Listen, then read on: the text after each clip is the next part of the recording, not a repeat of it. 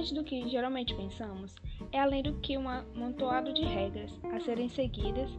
é o refletir próprio de nossas ações, nas quais devem ser mais humanas e respeitosas possíveis, perante os que estão relacionados, direta ou indiretamente. A palavra ética se origina do grego ethos, significando portador de caráter ou costume. Pela sua proliferação em diversas culturas, em Roma, sua definição foi traduzida para marmários, que significa a mesma coisa, e com essa tradução surge a expressão moral. Ética e moral são comumente confundidas ou até mesmo entendidas como sinônimos. Enquanto a moral está associada à ação propriamente dita, a ética corresponde à reflexão do agir em relação da boa convivência. Nesse mesmo contexto, há a bioética, que procura benefícios e garante a integridade dos indivíduos, possuindo como pontos norteadores o princípio básico da dignidade dos seres humanos. A bioética se sustenta em quatro princípios, sendo eles o da beneficência, referindo-se à obrigação moral de agir para o benefício do outro, o da não maleficência, que corresponde ao dever de além de ter somente boas intenções, bem como evitar de fato qualquer conduta ou situação que possa oferecer riscos. O do respeito à autonomia destina-se ao agir por conta própria, interligada à liberdade de escolha conforme suas convicções. Contudo, podendo ser violada em caso do bem público sobrepor o individual. E por último, o princípio da justiça, relacionado à distribuição coerente e devida dos deveres e benefícios sociais. A ética profissional estuda e regulamenta a interação dos profissionais com seus clientes, projetando a dignidade humana e a construção do bem-estar no contexto sociocultural. Ou seja, refere-se ao caráter normativo, inclusive jurídico, que regula determinadas decisões de acordo com os estatutos e códigos específicos. A educação física passou a ser regulamentada como profissão por meio da Lei nº 9696 de 1 de setembro de 1998,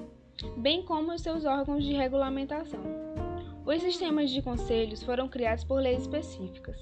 Eles fiscalizam, orientam e disciplinam legal, técnica e etnicamente o exercício da profissão, fomentando um aprimoramento do exercício profissional e a defesa da sociedade. Dentro da profissão de educação física, temos o Código de Ética, servindo como um fio condutor para os profissionais da área, além do sistema de fiscalização, que são os Conselhos Federais e Regionais de Educação Física, atuando em regiões específicas, devendo assegurar a qualidade, a competência e a atualização técnica, científica e moral dos profissionais nele incluso e devidamente registrados. O Código de Ética propõe normatizar interações nas, nas dimensões técnicas e sociais com a dimensão ética, de forma a garantir no desempenho do profissional de educação física a conciliação entre o conhecimento científico e as suas ações correspondentes, definindo a profissão o ideal através da prestação de um serviço com o melhor e mais qualificado atendimento a uma quantidade cada vez crescente de pessoas, fazendo essencial não só saber, mas como saber fazer bem. O Código de Ética conceitua-se como um instrumento legitimador do exercício do profissional de educação física, em que norteia de forma mais aperfeiçoada possível os deveres e direitos dos profissionais. Como, ao estar registrado no CONFEF, os mesmos devem assumir um compromisso ético para com a sociedade. Além disso, deve levar em conta valores como igualdade, fraternidade e sustentabilidade em relação ao meio ambiente e identidade profissional.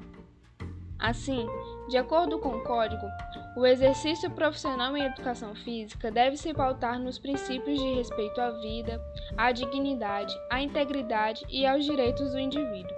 assim como o da ausência de discriminação ou preconceito de qualquer natureza, além da atuação dentro das especificidades do seu campo e área do conhecimento, no sentido da educação e desenvolvimento das potencialidades humanas daqueles aos quais presta serviços. Para a atuação dos órgãos integrantes do sistema CONFEF-CREFS e para o desempenho da atividade profissional em educação física, o Código possui como diretrizes o comprometimento com a preservação da saúde e do indivíduo da, na coletividade, e com o desenvolvimento físico, intelectual, cultural e social do beneficiário de sua ação. O aperfeiçoamento técnico, científico, ético e moral dos profissionais registrados e a transparência em suas ações.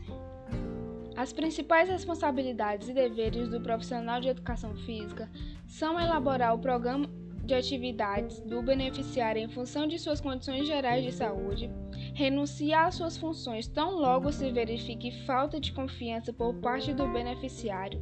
zelando para que os interesses do mesmo não sejam prejudicados, manter-se informado sobre pesquisas e descobertas técnicas, científicas e culturais com o objetivo de prestar melhores serviços e contribuir para o desenvolvimento da profissão, e sempre portar e utilizar a cédula de identidade profissional.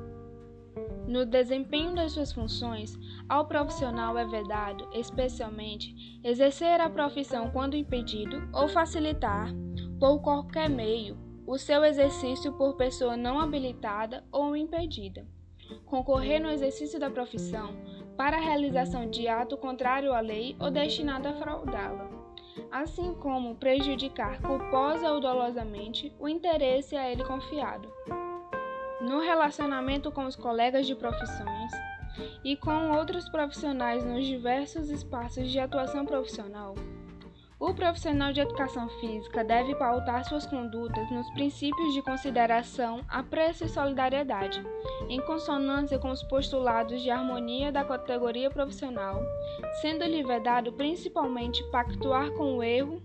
ou atos infringentes das normas éticas ou legais que regem a profissão no geral. São direitos do profissional de educação física, principalmente, exercer a profissão sem discriminação de qualquer natureza,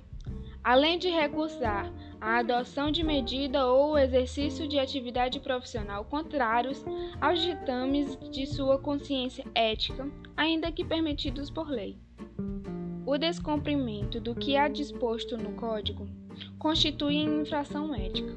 sujeitando os infraçores Há penalidades a serem aplicadas conforme a gravidade da infração, com uma advertência escrita com ou sem aplicação de multa, a censura pública, a suspensão do exercício da profissão e o cancelamento do registro profissional e a divulgação de tal fato. Em questão de exemplos práticos, a ética na educação física possui alguns debates pertinentes como a atuação indevida dos profissionais conforme suas áreas de formação, que é ou o bacharelado ou a licenciatura, sendo que esta deve destinar-se ao trabalho escolar e a outra às áreas não escolares. Assim, também do dever de estar em acordo com os registros profissionais. Além disso, tem-se outro fator, infelizmente bastante inconveniente e com forte presença, que é o uso de doping, que se define basicamente como a utilização de substâncias ou método que possa melhorar o desempenho esportivo e atente contra a ética esportiva em determinado tempo e lugar, com ou sem prejuízo à saúde do esportista. O doping esteve presente desde a antiguidade, onde eram utilizadas substâncias alucinógenas retiradas de plantas e cogumelos, a fim de melhorar as capacidades físicas.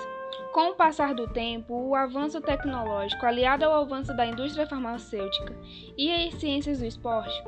proporcionou considerável avanço nas formas de produção das múltiplas substâncias químicas utilizadas a fim de obter um exagerado aumento de rendimento nas práticas corporais de alto nível.